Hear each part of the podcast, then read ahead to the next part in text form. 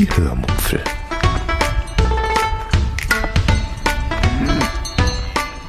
Aus dem Tagebuch einer Allgäuerin.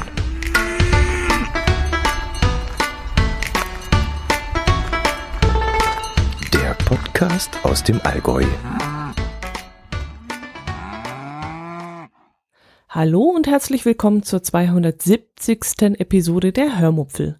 Heute geht es um Knopfzellenüberschuss, um Sushi Togo und um Werbung im Podcast. Viel Spaß beim Hören. Wie ich euch letzte Woche erzählt habe, waren wir ja in diesem Einkaufscenter, wo wir auch äh, gefrühstückt haben.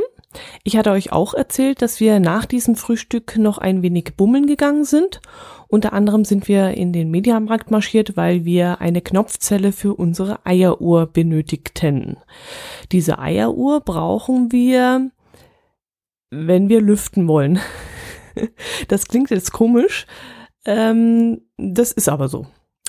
Wenn wir nämlich im Bad zum Beispiel ähm, nach dem Duschen sämtliche Fenster aufreißen, um eben die Feuchtigkeit vom Duschen rauszulassen, dann schließen wir die Tür zum Gang und legen dann die Eieruhr vor die Tür, die uns dann nach x Minuten daran erinnern soll, dass wir die Fenster schließen müssen.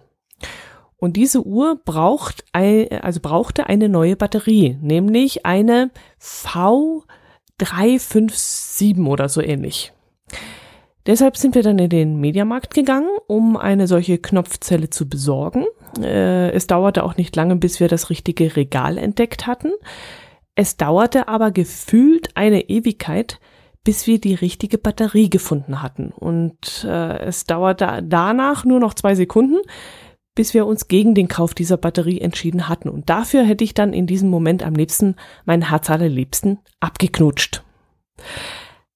Jetzt wundert ihr euch wahrscheinlich, was ich hier für ein wirres Zeug rede. Ich erkläre es euch. Diese Knopfzellen gab es dort in diesem Regal leider nicht als Einzelstück, sondern nur in einer Großpackung mit, lasst mich lügen, ich glaube zwei Dutzend anderer Knopfzellen. Knopfzellen in unterschiedlichen Größen und Dicken. Diese Großpackung kostete zwar nicht unbedingt die Welt, ich glaube so 4,99 oder so, aber wir wussten in dem Moment echt nicht, was das soll. Wir brauchten ja bloß eine dieser Knopfzellen und nicht zwei Dutzend davon. Und ich dachte dann in dem Moment, das kann es jetzt echt nicht sein. Was ist denn das für eine Verschwendung? Und mein Herz allerliebster dachte in dem Moment das Gleiche. Und dafür hätte ich ihn wirklich in diesem Moment abknutschen können. Also normalerweise ist er so der praktisch Denkende bei uns und normalerweise hätte er jetzt gesagt, dass wir die Batterien ja schließlich brauchen und dann legen wir uns halt einen Vorrat an oder so. Aber in diesem Moment war er total entsetzt und hat gefragt, ob die noch alle ganz knusprig sind und was denn das für eine Verschwendung ist. Und so schnell konnte ich gar nicht gucken, da war die Packung wieder im Regal. Und dann passierten mehrere Dinge innerhalb kürzester Zeit. Unter anderem fragte ich einen Kollegen, ob das ähm, normal sei, dass man keine einzelnen Knopfzellen kaufen könne. Und mein Kollege meinte dann, wir hätten im falschen Regal gesucht. Es gäbe nämlich noch ein kleineres Regal, etwas versteckt an der Seite des langen Ganges, wo man auch Einzelpackungen finden würde. Außerdem könne man auch in einem Uhrenfachgeschäft äh, nachfragen. Äh, dort würde man dann einen Batteriewechsel für eine Armbanduhr bekommen, die der da 16 Euro inklusiv Dichtigkeitsprüfung kosten würde. Okay, das kam ja in diesem Fall für uns nicht in Frage, das wollten wir ja nicht, aber mein Kollege schweift halt auch genauso gerne ab wie ich und ich musste diese Geschichte mir dann lang und breit anhören. Er erzählte uns dann auch noch zusätzlich, dass es auch bei Hornbach eine große Auswahl an Knopfzellen geben würde, auch Einzelpackungen. Und zu guter Letzt erwähnte er dann so in einem Nebensatz, dass ich ihm die Typenbezeichnung nennen soll. Er hätte definitiv noch äh, eine zu Hause und könnte mir diese mitbringen. Ich hatte seinen Wortschwall hm, zwar nicht unterbrochen, aber als ich dann in diesem Moment dieses Angebot gehört habe, schrieb ich meinen Herz allerliebsten parallel dazu siegessicher eine Telegram-Nachricht und schrieb ihm dann, dass mein Kollege eine Knopfzelle übrig hätte. Und die Antwort kam dann auch ziemlich schnell, nämlich, dass er auch eine organisiert hätte und zwar ebenfalls von einem Kollegen, denn auch dieser hatte eine Großpackung gekauft und nun einige übrig. Und da frage ich euch jetzt wirklich, was ist das wirklich für ein Schwachfug? Da kaufen 100 Leute so eine Großpackung und jeder braucht höchstens zwei bis drei davon. Und da wäre es ja wirklich irgendwie sinnvoll, dass entweder die Packungen kleiner sind oder es gäbe so eine Art Tauschbörse oder sowas, wo man sich diese Dinger dann teilen kann. Ich, ich habe das ja auch schon öfters kritisiert. Also äh, ich habe damals ja auch schon ein paar Tipps von euch bekommen in dieser Richtung. Äh, aber meistens ging das so in Richtung Repair-Café und Lebensmitteltausch und so.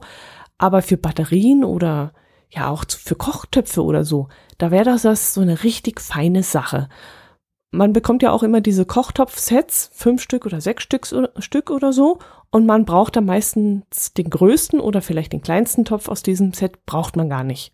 Und da wäre es doch dann auch schön, wenn man diesen Topf an jemanden anderen abgeben könnte oder vielleicht mit jemandem tauschen könnte und sagen könnte, du kriegst von mir den großen, wenn du dann den kleinen brauchst. Und ja, das fände ich viel besser. Ja, äh, das sind so meine Gedanken, die mir zu diesem Thema durch den Kopf gewuselt sind an dem Tag. Am gleichen Tag, also nach dem ausgiebigen Frühstück, da wollten wir ja abends nicht mehr großartig kochen. Oh, das ist jetzt ein Gedankensprung, aber das ging jetzt bei mir im Hirn ganz schnell. Ja, wir wollten dann abends nicht mehr kochen. Wir waren ja nach dem Frühstück richtig pappsatt gewesen.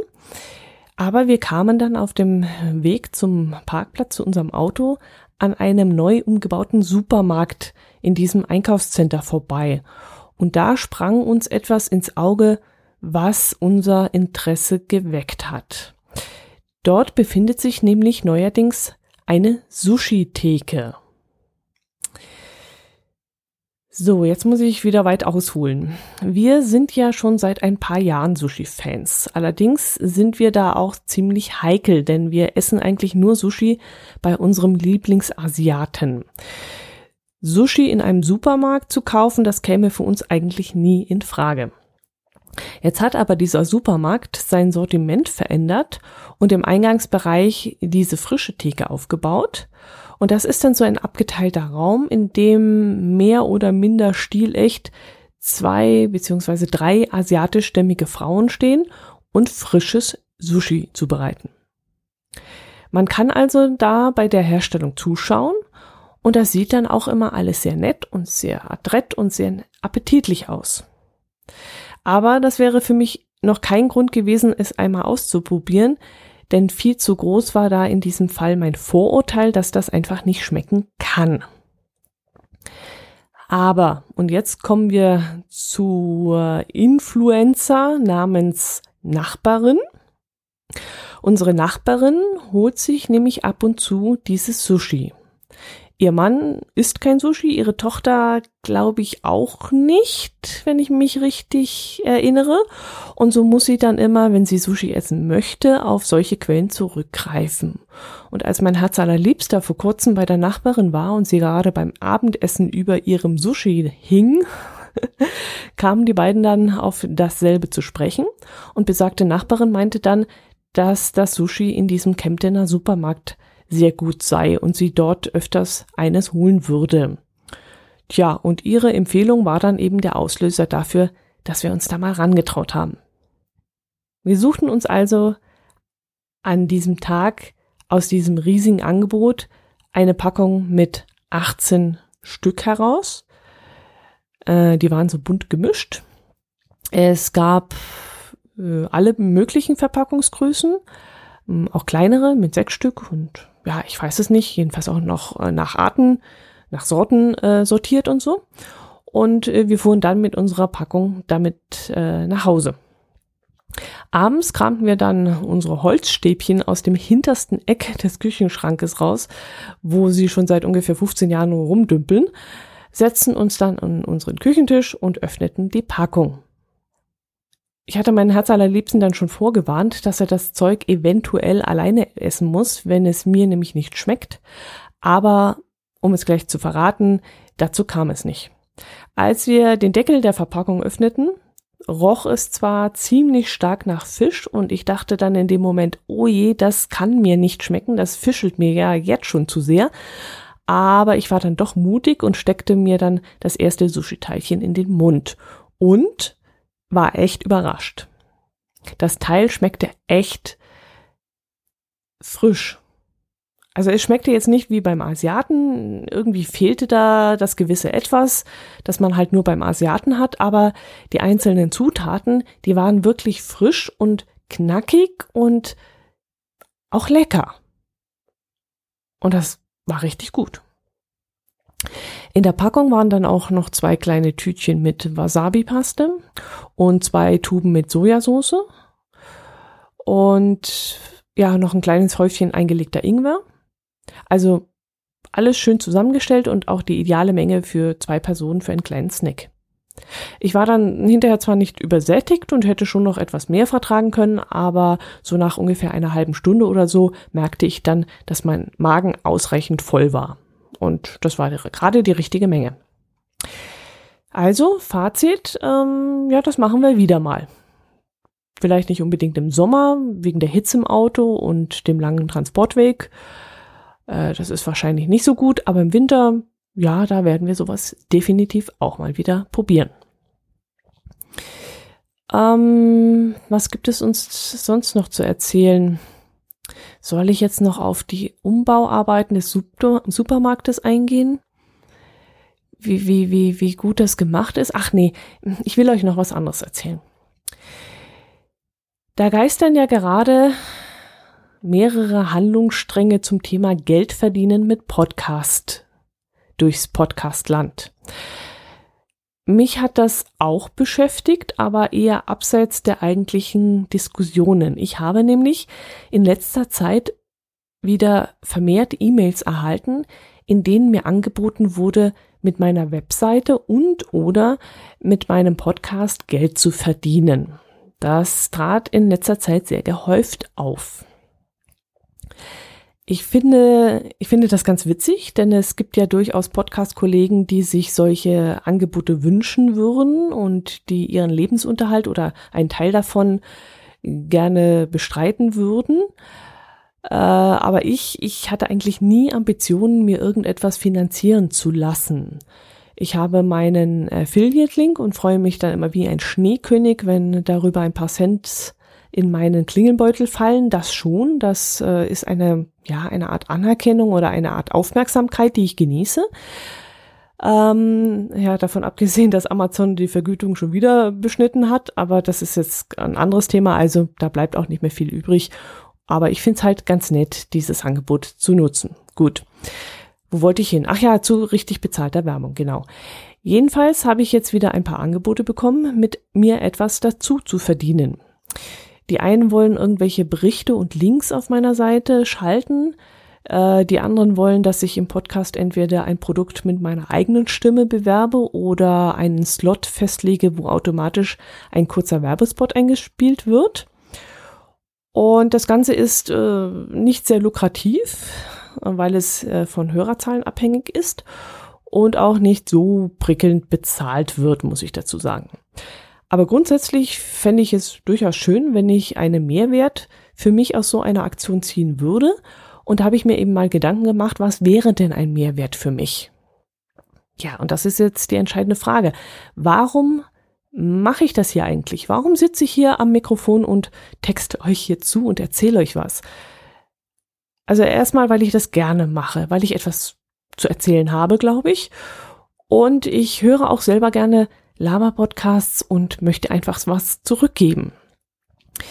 Gut, daran würde sich ja trotz Werbung nichts ändern. Warum mache ich es noch? Weil ich euer Feedback mag. Wenn ihr euch da draußen bei mir meldet, mm, weil ich euch mag, die ihr eben da draußen seid und die mir lauscht und mm, die ihr mir auch ab und zu etwas von euch erzählt. Ja, und jetzt kommt's. Will ich euch mit Werbung nerven? Würde euch ein kurzer Werbespot überhaupt nerven? Wie kommt das bei euch an, wenn ich euch plötzlich von irgendeinem Produkt erzähle, das ich angeblich ganz toll finde? Und was habe ich davon? Bringen mich diese Peanuts, die da bezahlt werden, bringen die mich irgendwie weiter? Oder? Ich, nee, also die Antwort ist ganz klar, nö, sie, sie bringen mich nicht weiter. Ich habe einen Beruf, in dem ich angemessen bezahlt werde. Gut, es könnte vielleicht mehr sein. Ich müsste mal mit meinem Chef reden. Aber ich will da nicht jammern. Also mein Lebensunterhalt ist gesichert. Mir macht mein Beruf auch Spaß. Und wenn ich hier Berufspodcaster werden möchte, dann könnte ich das auch jederzeit aus eigenem Antrieb schaffen. Aber bestimmt nicht auf diesem Weg, denke ich mal, nicht mit diesem Content und nicht mit diesem Format und nicht mit dieser, mit diesen Unterstützern, denke ich. Aber zurück zu dieser speziellen Anfrage. Welches Angebot würde mir einen Mehrwert bringen, so dass ich schwach werden würde? Denn jeder, ich bin mir sicher, absolut jeder hat so einen Punkt, wo man einfach nur draufdrücken muss und dann wird jeder schwach. Und diese Frage fand ich dann sehr interessant und darüber habe ich nachgedacht. Und ganz ehrlich, ich habe eine Antwort gefunden. Ich würde bei diversen Goodies schwach werden. Also ihr kennt mich, ich bin, ich mag Abenteuer, ich mag gutes Essen, ich mag Schokolade, ich mag Bücher. Ich habe ja auch schon Bücher rezensiert, die ich kostenlos von diversen Verlagen zur Verfügung gestellt bekommen habe.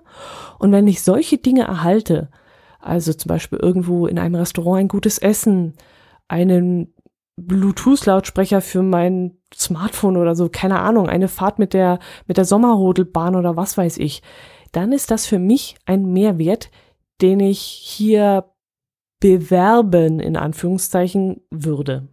Allerdings, und jetzt kommt der Haken, würde ich mir niemals vorschreiben lassen, was und wie ich darüber etwas erzähle. Wenn sich also bei mir ein Restaurant meldet und mich und mein Herz liebsten zum Abendessen einlädt und mir das Essen dann aber nicht schmecken würde, dann, dann würde ich das auch sagen und euch hier nichts vorgaukeln.